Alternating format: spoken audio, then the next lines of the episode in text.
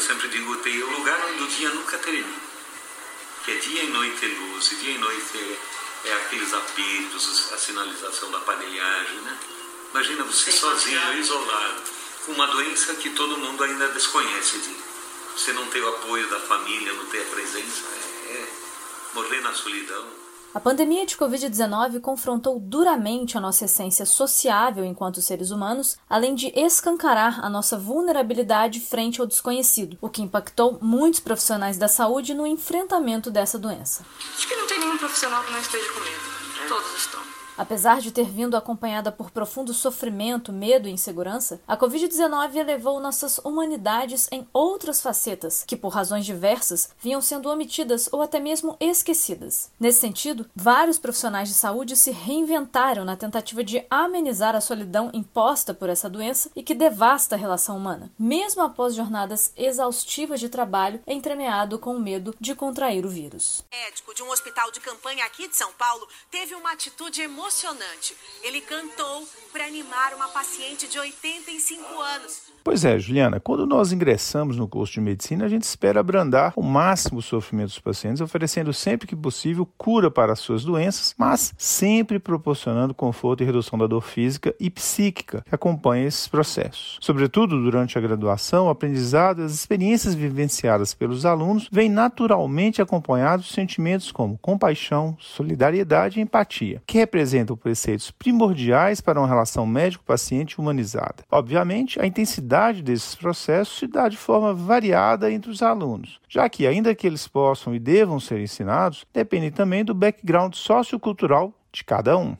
que eu observo ao longo desses anos, durante a minha formação acadêmica, este áudio foi gravado por um aluno do curso de medicina de uma instituição privada. Que, embora não haja uma matéria, uma disciplina específica no qual aborde a relação médico-paciente, é, existe um incentivo por parte dos nossos preceptores e mesmo dos nossos colegas mais à frente dos períodos que a, a importância da relação médico-paciente, a importância de se passar a confiança do paciente e de ter um bom contato, de ter uma relação boa, exatamente para facilitar o diagnóstico, para facilitar o nosso trabalho, claro, para facilitar a promoção da saúde do paciente. Ao longo dos anos de atuação, no entanto, de certo modo ocorre um esfriamento desses sentimentos por razões diversas, com piora ou perda do valor outrora dado à boa relação médico-paciente. Tais aspectos se refletem nas frequentes queixas de pacientes e familiares acerca da desumanização e do embotamento afetivo percebidos durante os atendimentos médicos. Ironicamente, tais queixas são muito comuns, por exemplo, em cenários de urgência. Talvez seja nesses ambientes onde o sofrimento e as apreensões do adoecimento agudo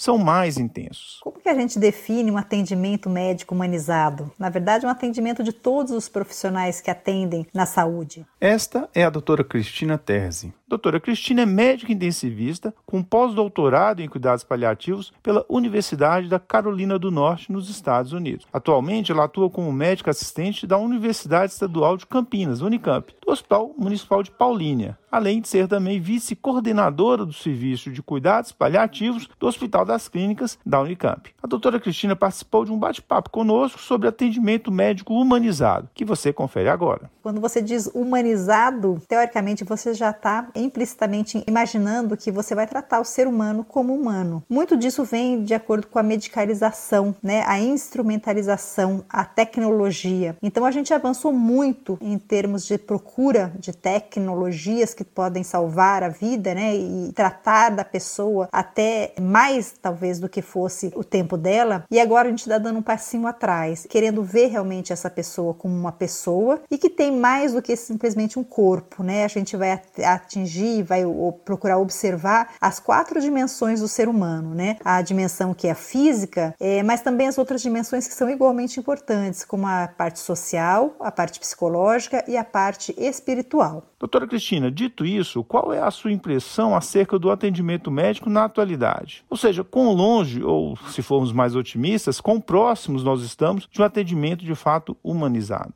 É, Vandak, o que, que nós imaginamos? Né? A minha impressão em relação à atualidade é a que ponto que nós chegamos em relação a isso. Nós temos observado alguns movimentos, né? por exemplo, um deles que eu posso citar, que é o Slow Medicine, né? e várias outras publicações que a gente tem visto, vários livros que tem acerca deste assunto, mostrando que talvez a gente tenha que dar uma refletida, não naqueles casos em que a tecnologia realmente ela faz a diferença, como a cirurgia robótica, alguns tipos de né, mais diferenciados hoje que conseguem fazer uma detecção né, de um problema mais precoce, mas sim no atendimento, eu digo, realmente da pessoa. A gente fala em cuidados paliativos de uma forma otimista, em que a gente tem tentado, inclusive, fazer educação continuada para que os profissionais da saúde, não só os médicos, mas toda a equipe multiprofissional, comece a, quando olhar para aquela pessoa que está sendo atendida, aquele paciente, olhe para o paciente e, olhando para ele, olhar também para a sua família. E o olhar olhar do paciente, a gente procura ensinar, né, e temos feito bastante essa capacitação, de que a gente cuida da pessoa que tem a doença e não a doença que a pessoa tem. Então, eu acho que para mim, hoje é a grande diferença que a gente tem quando nós procuramos realmente que são necessárias, né, a tecnologia, toda a informatização, que nos ajuda a identificar qual é aquela doença que o paciente tem, mas a gente vai junto, aliado a isso, a gente identificar também o que esse paciente sabe dessa doença, como ele gostaria gostaria de ser tratado, né? E o que para ele faz sentido nesse aspecto e como ele vê essa doença, né? E como eu falei, a gente cuida do paciente e também da sua família.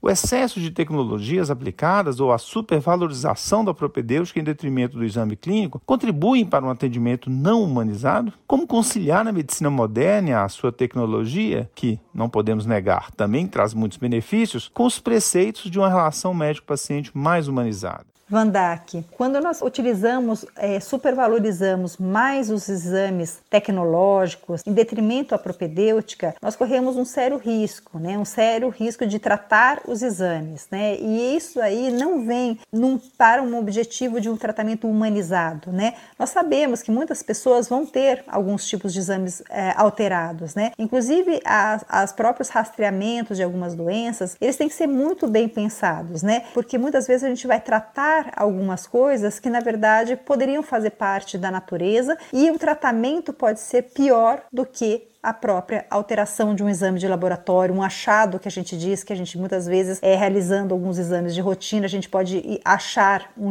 um, uma alteração e que não necessariamente ela causa uma doença ou irá causar. Então, é claro, associado à tecnologia que muitas vezes se faz necessária e que pode auxiliar, nós temos que realmente ver quem é a pessoa que está ali, quem é aquela pessoa que tem a doença ou tem aquele achado, o que ela pensa disso? E sempre colocar numa balança balança o que, que é o benefício. E muitas vezes a gente até fala que a gente tem que analisar não só o risco-benefício, mas a gente vai além. A gente fala sobre dano-benefício, porque algumas vezes você pode não ter um risco no exame de que você vai fazer num paciente, mas você pode ter um dano que pode ser um dano discreto físico, mas pode ter um, por exemplo, um dano emocional. Então, sempre que nós formos avaliar o cuidado de um paciente, a gente vai precisar pensar nisso, né? Antes de qualquer solicitação, qualquer procedimento, qualquer tratamento, nós temos que realmente observar a pessoa e ver também quais são seus valores e seus entendimentos. Nesse sentido, o uso de modelos de computação, aplicativos que auxiliam profissionais na formulação de hipóteses diagnósticas e até na decisão sobre conduta, em alguns casos, representa o risco de mercado?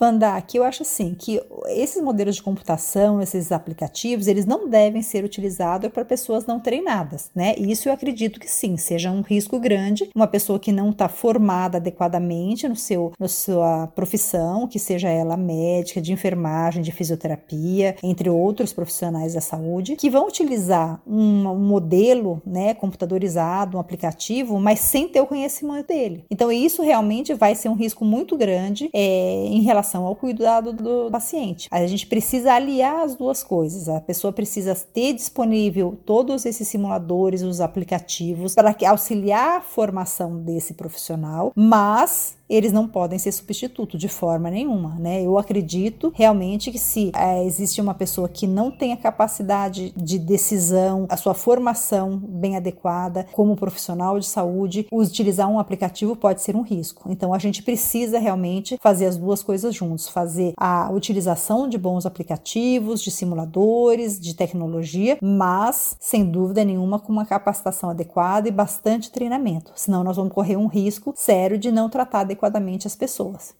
No que diz respeito à formação dos novos médicos, você acredita que a presença cada vez mais marcante de ferramentas tecnológicas, como por exemplo manequins de alta fidelidade, modelos 3D, são compatíveis com o ensino de práticas humanizadas ou elas seriam modalidades antagônicas? Todas essas ferramentas tecnológicas, esses manequins de alta fidelidade, os 3Ds, nós temos visto hoje uma capacidade muito maior, né, uma facilidade muito maior da gente poder conseguir conseguir fazer a capacitação de vários procedimentos que antes nós não conseguimos fazer, por exemplo, as punções arteriais guiadas por ultrassom, punções intraósseas de líquor, própria os cursos todos que a gente já tem feito de massagens cardíacas, de reanimação cardiopulmonar, os manequins, né, de simulação, tem nos auxiliado muito para fazer essas capacitações. Então eu não tenho dúvida que tudo isso veio para ficar e que a nossa educação hoje é completamente diferente, com uma qualidade de treino treinamento em que os,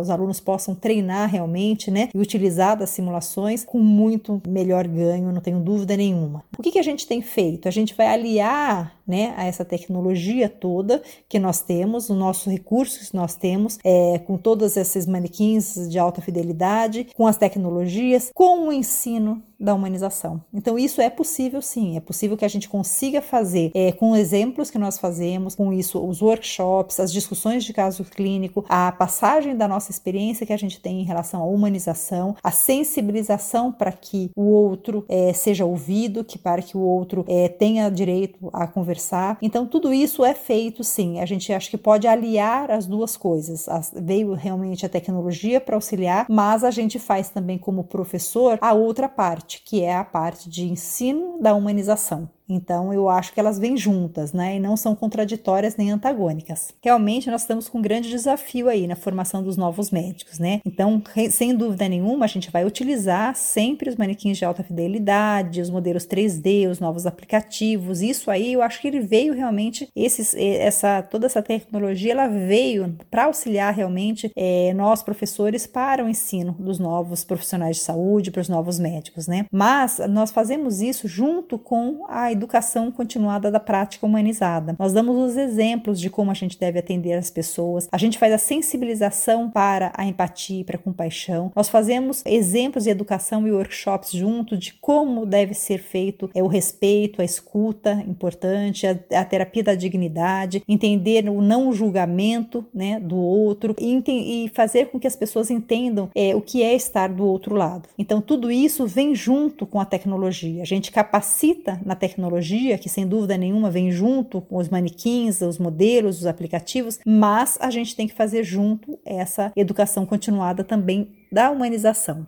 Com relação ao desfecho clínico, doutora Cristina, valorizar e praticar um atendimento médico focado em preceitos humanizados pode impactar favoravelmente no prognóstico dos pacientes?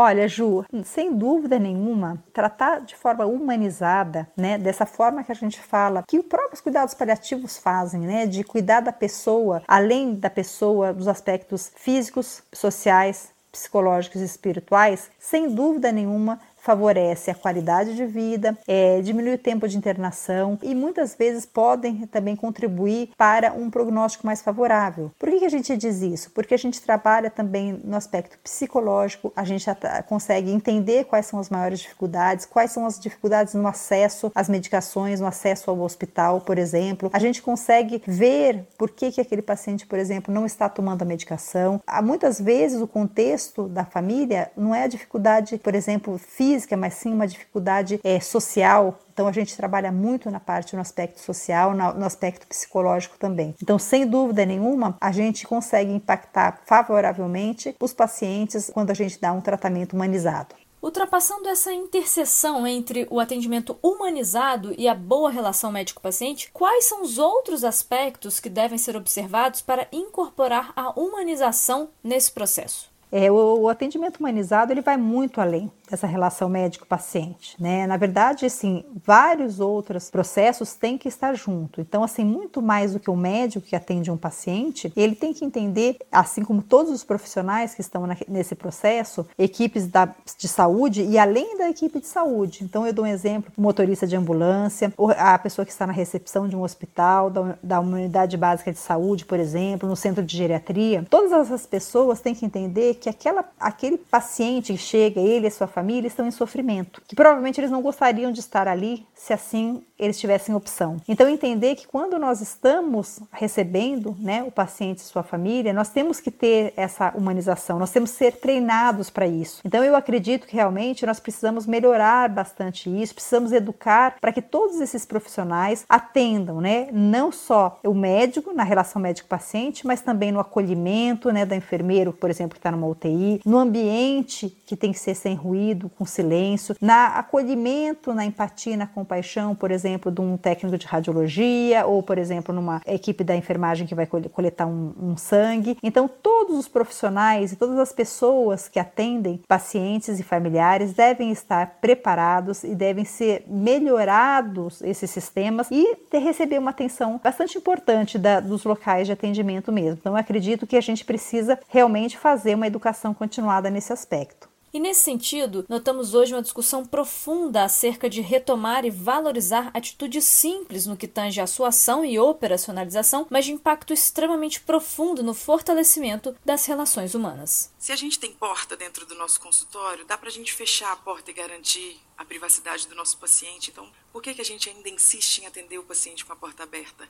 Se a gente tem lençol, por que, que ainda a gente não cobriu o corpo da mulher que está nua para ser examinada? Dá para a gente chamar pelo nome, dá para chamar pelo nome que a pessoa deseja ser chamada. Dá para a gente dar autonomia, respeitar a autonomia do paciente, da pessoa. Dá para a gente entender que o caminho dessa pessoa é só dela. Esse áudio foi retirado da conferência em formato TED Talk da médica Júlia Rocha, especialista em medicina de família, cantora, doula e autora do livro Pacientes que Curam: O Cotidiano de uma Médica do SUS. Essa médica ganhou destaque em redes sociais após veicular textos, hoje reunidos neste livro, que abordavam suas vivências profissionais, mas com um tom transformador e voltado para a importância da humanização do atendimento médico por meio da escuta e olhar atentos, ações possíveis mesmo em cenários de escassez de recursos de saúde. Juliana, nesta conferência, inclusive, a doutora Júlia traz um relato tocante de uma de suas vivências quando, numa manhã, uma manhã comum de trabalho, ainda com vários pacientes à espera do seu atendimento, ela iniciou a consulta de uma paciente chamada Helena. Uma paciente que adentrou um consultório cabisbaixo, com um semblante bastante triste. De início, a médica pensou que se tratava de um transtorno depressivo, mas a queixa inicial da paciente referia-se, na verdade, a uma dor no ombro refratária a diversos tratamentos, inclusive um tratamento cirúrgico. Após uma breve reflexão e com muita sensibilidade, a médica resolveu seguir um caminho de abordagem bastante distinto do que nós estamos acostumados a ver.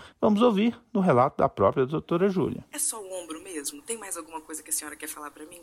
Nessa hora, a dona Helena começou a chorar e muito, copiosamente. A gente sabe que as consultas no SUS, elas muitas vezes são interrompidas. Às vezes a gente é o único médico que está na unidade, às vezes alguém chega numa urgência, alguém precisa falar com a gente, e a dona Helena não podia ser interrompida naquele momento.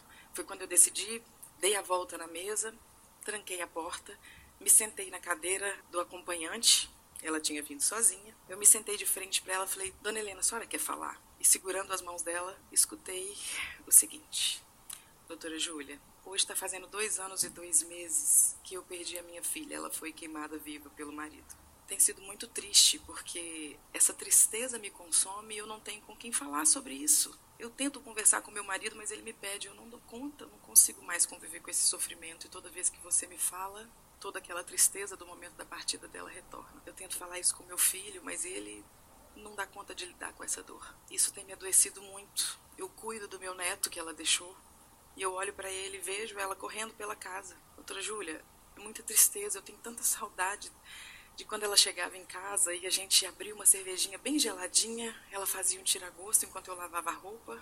Eu não sei mais o que fazer, eu, não, eu não sei como é que eu vou conviver com isso. Eu olhei dentro do olho dela e falei, Dona Helena, faça de conta que eu sou a sua filha. O que, que você quer falar comigo, mãe? Ela fechou os olhos, colocou as mãos no meu rosto e começou a me acariciar de olhos fechados e falar: Ai, minha filha, que saudade que eu tava de você, minha filha. Que bom te ver de novo, minha filha. Mamãe tem tanta coisa para falar para você. A mamãe queria matar essa saudade. Eu tenho tanta saudade de quando você chegava em casa na sexta-feira e a gente tomava a nossa cervejinha. Ai, minha filha, tão difícil cuidar do seu filho.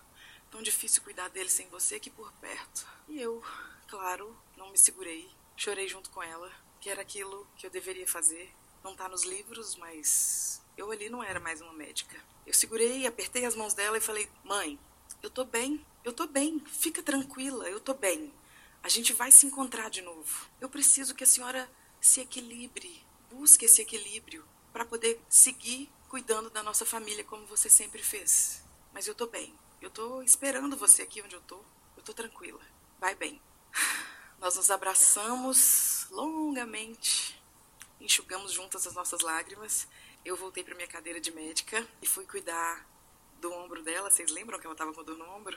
Depois de alguns encaminhamentos, remédios prescritos, ela me disse assim, doutora, sempre que faz mais um mês, que é da partida da minha filha, eu costumo ir lá no túmulo onde ela foi enterrada para poder me sentir mais perto dela. E hoje eu estava na dúvida se eu vinha para cá, se eu ia para lá, mas que bom que eu vim aqui, porque desde que ela partiu eu nunca tinha me sentido tão perto dela. Muito obrigado por ter sido essa ponte. Eu precisava tanto desse ombro.